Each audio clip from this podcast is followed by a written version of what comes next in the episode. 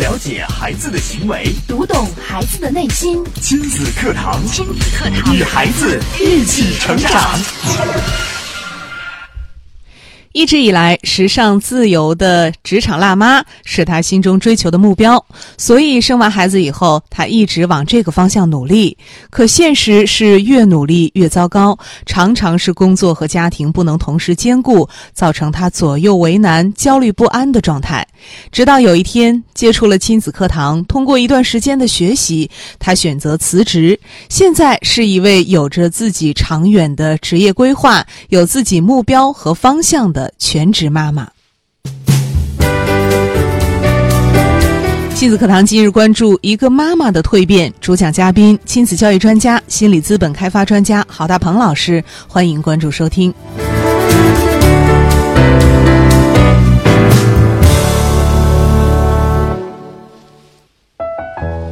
我是主持人潇潇，接下来我们有请今天的嘉宾郝大鹏老师。郝老师你好，好，小小好，各位听众大家好。嗯，那今天还有一位我们的热心听众做客节目，要跟我们来分享他的故事啊。我们也请他跟大家来打个招呼。你好，啊、主持人好，郝老师好，收音机前听呃收音机前的听众朋友们，嗯，大家好，呃，我是一个两岁八个月宝宝的妈妈李小平，嗯，欢迎小平做客节目啊。那刚刚的岛屿，应该说的就是小平吧？是的，嗯，现在小平是在家是一名全职妈妈。对我现在在家全职呃带孩子，嗯，那之前应该是在职场上打拼的，有工呃在外工作的，是的，嗯，那也来跟我们分享一下你的经历。好，嗯，之前我一直认为，呃，就是，呃，这个生完孩子不能在呃不能老在家待着，嗯嗯，我觉得有就是有份职业一直在做，然后自己不至于就是觉得很很无聊，或者是会有一种那种就是让人觉得没有价值感的那种呃那个全职妈妈的感受，我就担心这个，嗯所以生完孩子那个休完产假，我就去上班了休了几个月，半年半年。啊，呃，现在大部分都是三个月或半年，对，但是我觉得大部分有正常工作的妈妈，她们休完产假之后，大部分都选择了上班上班。对，回到职场。小平也是如此，对，选择回到职场。嗯对，呃，我当时做的是销售，嗯、就是呃工作地点就是在各大卖场。嗯，当时我记得休完产假上班的第一天，那个因为我是母乳喂养，嗯我上班的时候我就带着那个吸奶器，嗯哦，我记得那一上午的时间，我就跑到那个麦当劳那个卫生间，我那个卖场，我我就是因为卖场那个卫生间不太干净嘛，嗯，我就跑隔壁那个麦当劳那个卫生间，就是有一段距离，一上午我就去了三次，嗯就是那个就是要把那个奶水排排掉嘛，嗯要不然很不舒服。然后快到中午的时候，我老公就给我打电话，说孩子饿了，呃嗯哭得嗷嗷叫。我我因为我跟他说，我说你不要让他喝奶粉，我说嗯我、我尽量早点回来，嗯但是工作很忙，就是一眨眼就忙到十二点了，嗯我就我就匆忙打了一个车，然后跑回家。嗯嗯，那个我我我那我记得那个时候，我觉得那个出租车费啊，那那那那个经常我感觉那一趟，呃，来回百十块钱，对我来说，我觉得那不算啥。这么多钱，很遗这还憾不吧算什么我。觉得为了孩子能吃到这个母乳，嗯我觉得这个不算啥这个值 了。啊，嗯值了。然后我那个中午我赶到家，然后回到我们小区里，呃，我老公推着小孩儿，就他自己了，嗯呃，然后那个在那个小区里正准备回家，嗯我看到我儿子就坐到那个小车里，嗯那个小脑袋就是一晃一晃，眼睛眯着，刚刚睡着，嗯那个那个眼眼眼圈儿都是肿的，那个眼泪还在那个脸上挂着。嗯，呃，我当时看了那个心情特别难受，呃，明显孩子是刚哭过的，对他哭了很长时间，嗯等于说饿，然后饿第一哭次了。嗯，第一次离开妈妈，找不着妈妈，然后那个我那个感受很确实很难受，这个这个记忆啊，一直到现在还就离孩子快三岁，我我一直这个很很深刻这个记忆。嗯就是就是这样的状况，就是呃工作家就是来回，每天就这样的呃奔波，每天中午都要回去。当时我婆婆提醒我，你你每天赶回来的时候，你你就要呃要休息一会儿，不要让孩子吃热奶。嗯哦，我那时候我也没什么感呃感觉，我那个顾不上，嗯根本顾不上我我喂完奶我赶紧走去上班儿，嗯，就是我后时来间好紧张，感觉对我后来听郝老师说，这个吃热奶确实对孩子那个性格上嗯，还是有很大对影响身体啊，对这个都会有些影响，因为太有情绪嘛。嗯因为热奶就是运动之后啊，或者情绪焦虑的时候对才能奶叫热奶。嗯那就大部分很多老人还是知道的，对你这个妈妈有这个常识的你想他们来回冲冲断跑过来再再喂一下，那个焦虑的情绪在里面，还容易拉肚子，嗯还容易这个生病，嗯嗯，没有安全感。嗯对，我觉得孩子没有安全感，我我但是觉得他光想着，哎呀，吃口好奶， 就是但是啊现实是这样，没办法呀，嗯容不得你去缓缓一会儿，是的，因为时间时紧间张有限啊，我就不嗯想让他喝奶粉，因为母乳我觉得那个是最好的那个食品。嗯嗯，就是每天就是这样的状态，就是原来我想着，哎呀，我还能够上班，我还自由，我还能照顾家，还能照顾孩子，我的那个理想的状态很两美全呀。其美啊，对，嗯但是实际上一到这个时候的时候，我就发现，哎呀，每天就很焦虑，就是在赶赶时间，嗯就就这种状态一直持续持续到我孩子就是一岁两个月，孩子断奶，然后我才没有那么就是中午不用再回去了。嗯，哦，那个时候我才这大半年你都每天是这样跑，两边跑，对大半年我就两边跑。嗯就是晚上下班也是赶赶紧回去，那时候脑子里只有孩子，嗯就只有孩子。然后到工作单位的时候，还想把工作做得最好，就是全身心赶紧把工作弄好。其实时间一一一忙就过去，非常充实， 一点儿自己的时间都没有。嗯。那等到儿子一岁两个月断奶之后，嗯，就好了吧？不用来回跑了断啊。奶之后了，然后嗯我认为那个时候还是有呃，那个时候才开始有我可以思考，可以有点儿自己的时间。对呀、可以安心工作了呀。对，可以安心工作。那时候我就学习了，就那会儿有时间学习那个孩子零到六岁那个早期教育的一些内容知识。嗯然后我了解到，零到三岁的孩子就是最好母亲来带，因为那个零到三岁孩子的安全感呀、什么依恋感、悦纳感都来自于呃母亲能给予的。嗯我那个时候我就我就开始焦虑了，我说这我现在我没有带孩子，这孩子会不会将来出现这个安全感缺乏呀这种各种问题，我就开始担心。嗯我说，呃其实后来我仔细觉察，我就发现其实还是我自己的一种焦虑担忧。嗯我开始思考，我说，等我孩子长大之后了，他到时候上学离开家，呃，那个呃上大学娶媳妇儿，到那个时候 你想我得在好干美？啥？不还在分离吗？对，我就心里边儿反正很焦虑嘛。我说那个时候，嗯，其实我我不带儿子，我也觉得儿子好像跟我不亲。嗯我就担心以后那个孩子也跟我不亲，将来长大他才跟我不亲呢，我就越想越焦虑。然后我觉得这会儿幸好，然后就是也接触到亲子课堂，嗯然后遇到郝老师，嗯那也现在也成为郝老师的学生。我现在慢慢也学习体验了，就是有关这个家庭教育的一些相关知识跟内容。嗯，呃跟我们说一说怎么就就想到要学习、要听节目、要改变。嗯、因为我在就是我我我在带孩子，比如周末带孩子这个过程当嗯中啊，也能就是感觉到孩子越来越大，有自己的思想，嗯他会跟我就是嗯，就是我我有些担心孩子有一些状况，比如说这个呃这个哭闹呀，我感觉的一些任性啊，嗯这些东西我该怎么样这个解决呢？嗯我我就是感觉害怕我的处理方式不对，伤害到孩子。嗯然后也看到一些零到六岁的一些早期教育一些这些内容知识，我就我就觉得我需要学习。嗯看完内容，其实你不体验，有时候用的时候还是不会用嗯啊。然后我就觉得那个我我就跟着郝老师学啊，也也去体验，把学的东西也就用到生活当中。嗯，其实就是你在。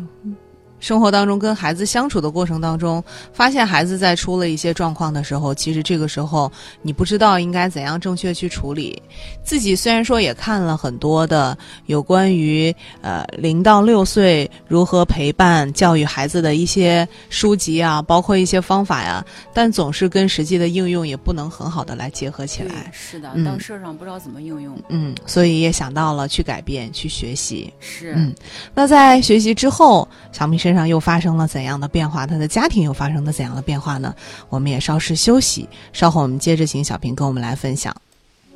亲子课堂正在播出，稍后更精彩。你的努力，你的工作，你的事业，这一切都为了什么？都为了什么？你一生为之奋斗的目标是什么？是什么？家庭和孩子。离开了家庭和孩子这一目标，人生会失去意义，我们将不可能幸福。亲子课堂给你一张通往幸福生活的地图。生活的地图。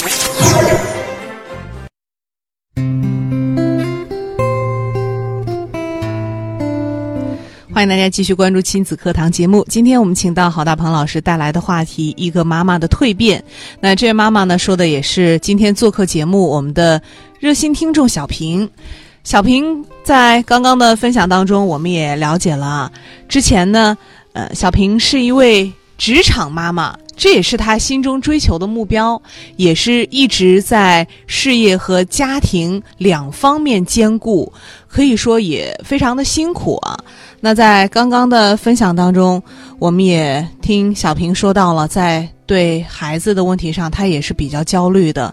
那到底这样的状态给家庭带来了什么样的困难，以至于到最后，小平现在是选择了辞职，成为一位全职妈妈呢？嗯、之前就是呃，在上班，就是在就是没有辞职之前呢，那个焦虑，嗯，就是会让自己有情绪。嗯回到家里跟老公有的时候，呃，就所以老公说的摆脸色，嗯然后没有啥事摆 儿脸色嗯就是给脸色，然后可能我自己也意识不到，然后意识不到，就是心里就是焦虑，不感觉不不痛快，也不是就是自己带出来的，自己感觉不到。嗯有的时候说话什么都可能也不注意，呃有时候跟老跟老公会发生一些呃就是冲突矛盾。孩子也心里边吧，有时候害怕伤害孩子，有时候那个矛盾呀、那个情绪要还压抑压制，对，压制自己。嗯，就是你在上班的时候，家里面是谁在帮你照顾孩子的？嗯呃我上班时候我老公在带，因为之前老公一直做生意，嗯，呃，也是因为一些原因，就是呃工那作时间比较灵活一些。啊，对嗯他他在家，然后就带。嗯、我我我其实我上班的时候，我心里也有一些压力，因为老公带孩子，老公会不会心里也有埋怨啊？我在家带孩子怎么怎么着，也有这些压力。嗯嗯，我就发现这样状态不能一直持续下去，然后就是呃遇到这个亲子课堂，然后成为郝老师学生之后，嗯哎，我就发现啊，那个原来这个妈妈还有可以在在家这个全职妈妈，因为零到三岁我我这个阶段我就选择一定就是我就辞职了，嗯我就选择在家要陪孩子，嗯，嗯、然后至少零到三岁，我要陪伴孩子度过。对对，嗯我就是从郝老师那边我也知道，就是零到三岁我该做什么。那三岁以后我该做什么？就是未来我这个职业规划，我现在这个目标就清晰了。嗯然后我就坚定的就是在家，然后带孩子，因为嗯大部分人他不知道，他说我在家带孩子带什么，他干什么他不清楚。嗯比如说我要全职在家带孩子吧，他嗯干什么他不清楚，他以为在家带孩子就是吃喝拉撒，嗯就是照顾照顾就算了。嗯实际上它里面有很多内涵。那大家不要小看这个焦虑的问题啊，嗯很多的呃妈妈，职场的妈妈呢，她在孩子三岁之前的焦虑也会蔓延到整个家庭。嗯，焦虑会蔓延到整个家庭，是在是对是嗯哪些方面的焦虑你呢？看她对这个，你看她要应付各种压力嘛，嗯你看还有孩子的，来自家庭的，来自工作的，对你像她又长期得不到好的休息，而且又有职场的工作的压力，她的情绪啊没有出口，嗯，然后呢，长期她就会也有这种，而且还有一些亏欠感，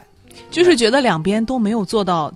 都照顾不到自己满意。嗯而且又要要求自己要求的很高，那就会出现很多状况。因为很多人不不愿意在家全带孩子呢，有时候他也不知道在家带孩子他在干什么，他觉得低价值感，嗯甚至有些妈妈选择去工作去挣钱，去让保姆带孩子。嗯他说我正在工作，顶上三个保姆的工资，嗯我让保姆雇个保姆干活，还能呃留一些钱让孩子去做别的事情。嗯但他根本不知道，孩子零到六岁最想最想要的就是妈妈，嗯，而不是照顾和保姆。是他理解不了，他理解不了，就是这个阶段对孩子生命的意义是什么，以嗯及妈妈的职业生涯规划是什么，他不太清楚。所以呢，很多人呢就是，呃，呃 有些人他去工作呢，就是逃避，逃避，对呀，他不想的，他觉得带孩没有价值，没有意义，嗯或者是结果也可能也比较辛苦吧。嗯他觉得在上班的时候还能偷懒，带孩子是没有机会偷懒的。哦是， 那他是长时间这样的一种状况嗯，导致的这个结果。那这个问题呢，看似是小问题，其实对中国来说呢，已经是个普遍性的问题了。对，因为太多的职场型的妈妈，她不知道怎么做选择。嗯，那而且加上我们现在现实的生活的困境，让一一大部分妈妈就舍掉孩子要去工作，但是工作也没有完全的去做好，或者是牺牲掉一部分。嗯，然后呢，孩子也有些缺失，对，就会出现一系列的问题，那她就不知道不知所措，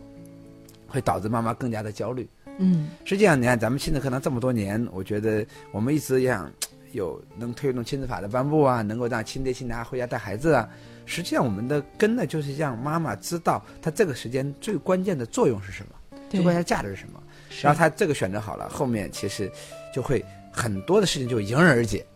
那是，这个不不不解决的话，孩子幼儿园时常是问题，上小学仍然是问题，上高中仍然是问题，对，他一系列的他就无法去处理和解决。对，可能你工作还会有很多的机会，很多的时间，但是孩子的零到三岁或零到六岁却只有这一次。但是妈妈会有担心，嗯觉得那万一孩子大了，我干啥？我都不值钱了，我肯定对呀、就我再出去找工作那就难了呀。对嗯他不知道利用这个时间是可以成长和学习的，嗯，可以有一些方向性的让自己专业性的学习，但是妈妈她不清楚。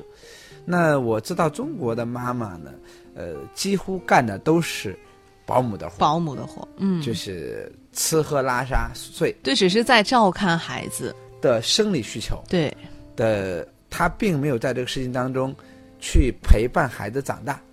陪伴孩子长大。让啊那自己长大嘛。很多妈妈说，那我每天养活实他实，际养孩子的过程也是去来看看自己生命的起点，就是你要你要看通过看孩子看到自己曾经是怎么长大的，嗯，曾经可能遇到什么样的问题，哪些创伤我需要去疗愈和处理。就是那在带孩子的过程当中，其实是能够发现这些嘛。对，发生很多很多的，因为你嗯毕竟我们真的不太记得自己小时候怎么长大的，嗯我们也不太记得小时候到底遭遇了什么。嗯，但是可以利用养孩子，就是你可以感受到一个孩子从出生到幼年体验整个的过程，嗯，你会看到他一点点的从这个完全什么都不明白，到一点点构建他独立的生命，嗯，到构建自我，嗯，到有他的自己的想法，到提升他逐步的能力。那这个过程我觉得是很奇妙的，嗯也一就个是陪着孩子自己又重新长大了。，对，是一个生命到了你讲的就零到一的过程。嗯那这个过程呢，对一个生命的启发很有意义。嗯，而且呢，这个过程呢是很锻炼妈妈的这个这个情绪的耐力，嗯或者这个呃这个怎么说呢，叫一种呃情绪的这个忍耐度，或者是这种情绪的这种包容度嗯啊，或包者爱容的度，包容嗯度和爱的能力。那这持一续爱的能力，对这一点呢，对很多母亲来说，这意义非常巨大。是，因为大部分妈妈在没有养孩子的时候呢，就没有很强的这种情绪的包容力。嗯，但她有了孩子呢，她就可以提升很强的这方面的一个包容力和她爱的延展的能力。嗯，这一点我觉得对她以后的职场啊、生命的意义都很巨大。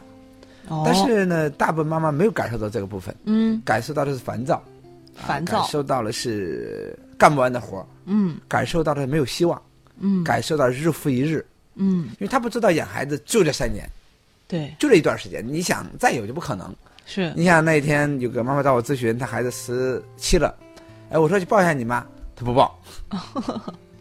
我说妈妈，你抱一下孩子，她不抱，也不抱，抱不嗯了。嗯，就是你想抱的时候就抱不了了。对。可能真正的像小袋鼠依偎在你怀里那个时间，可能只有那么一几两年岁的两时三岁间，嗯只有那种感觉，可能以后永远都不会再有。嗯，所以呢，这个阶段呢是非常一个重要的，而且是一个妈妈能了解人性的一个重要的一个阶段。嗯，她一旦做好这种时间规划的时候呢，妈妈的焦虑感就会降低。对，而且这个时候呢，妈妈开始尝试着去读懂孩子，去嗯读懂孩子的敏感期，去读嗯懂孩子的成长这个时候的独特的特性。嗯，那这个意义非常巨大。我相信小平，当他慢下来的时候，就会看到很多美丽的风景。当一个人是开快的时候，根本看不到任何的美妙的风景，就像一个人在高速公路上开上一百三二十码，嗯甚至更快，嗯，你看到两边的风景一飘就而过，是一片模糊，一片模糊。嗯那只能看到前面的车辆。但是你把车一慢下来，就能看映入眼帘的就是美妙的风景。是，但是我们太多妈妈都急于赶路，嗯她感受不到孩子带来的生命的乐趣和生命的体验。嗯。那小平是在孩子多大的时候辞去工作的？嗯、也就是不到两岁吧不。到两岁。啊嗯，那在自己回归家庭来专职的照看孩子之后，来跟我们说一说家里的变化。好的，嗯、就是我刚辞职回家的时候，我就发现那个孩子，我我也那个时候我也学习了一段时间，我发现孩子就是不会表达自己的情绪，嗯他有呃就是有生气或者是有自己有情绪的时候，他压抑不敢哭，嗯，然后那个眼泪出来了，但是他不敢就哭。眼泪在框框里打转。是为什么会这样呢？呃，我刚开始我我也在想，为什么孩子，嗯，我学习之后之后我就知道，孩子情绪必须要发泄出来。嗯我就是也是通过学习也觉察到，其实孩子的方式，孩子的问题就是我们父母的问题。嗯因为平时这这我我跟我老公可能有的时候，我们处理问题就是压抑压抑着自己，嗯有时候对孩子也是压让孩子压抑嗯就对是你别哭了，啊，对，然后嗯就是就就是用各种方式就压抑自己，压抑孩子。觉察到这个问题之后，我就觉得，我首先我们我们夫妻俩，我们得改变我们的这种模式，否则孩子他会模仿我们这样的形式。嗯，那个就是家人之间不能做到良好的沟通。对，嗯，呃有情绪也不敢表达，就是啊不能表达，啊不能表达。他们可能做的要不就压抑，要不就是像他说的发泄。实际上发泄情绪要流动，嗯流动就是说我要展示出来。你看，两岁的孩子不敢表达情绪，嗯，难受了想哭不敢哭，就就是我很难眼以想泪象。在 在眼里打转，对转呐、转呐、转呐、转呐、你想那什么感觉？你想，包括上次那个娜娜她的孩子，嗯，这个两岁多，觉得叹气啊，好累、啊啊好累。 你想想这这些状况，你想只发生在两岁孩子身上，对我们这想象不这不到可。这不可思议的。，对，因为嗯。大人嘛，他压抑情绪也是能理解的。是，我觉得得孩子应该是有什么第一时间就表达出来对的，他是想应哭该就是哭，压抑想不住闹闹，对，压抑不住的，嗯那个就是，呃，这真的就是我在我没学习之前哈，就是工作忙的那一段，就是没有照顾到。嗯，我我我老公他可能带孩子的时候就是出去的比较少，跟小朋友接触的比较少，嗯所以呢，就是孩子出门的时候，刚开始出我回来带他出去的时候，他有点。对呀呀嗯，内向，啊嗯而且跟别的小朋友一起啊什么，他他就不知道，就就到一个环境很陌生、很紧张，嗯，一点儿不放松。嗯，但是现在就不一样了。嗯我记得昨天还发生一件事情，呃，那个孩子跟另外一个小朋友一起去玩儿，两个人一一人骑了一辆滑板车，因为那个孩子就是他想骑我儿子滑板车，因为我儿子呃现在处在那个就是自我意识敏感期嘛，呃嗯也有点儿那个无权归属哈、嗯啊这个敏感期，就是所以我的，这就是我的，我不给你换。嗯但是那个孩子就一直哭，一直哭。作为家长，我觉得就是想尽办法想让他换，然后说了各种办法，包括那个孩子的奶奶也想了各种办法，就不行，就不换。过了一会儿，我想这个问题就就我就在想怎么解决呢？过了一会儿，然后就是出现了很很意外的一个这个这个就转折，我儿子把他那个滑板车往那个草丛里一扔，然后我就跟另外一个小朋友说：“我说你去问问他怎么回事儿，发生什么事情了，把那个滑板车扔到草丛里了。”这个小朋友就过去问，然后你为什么把滑板车扔了呢？我儿子说：“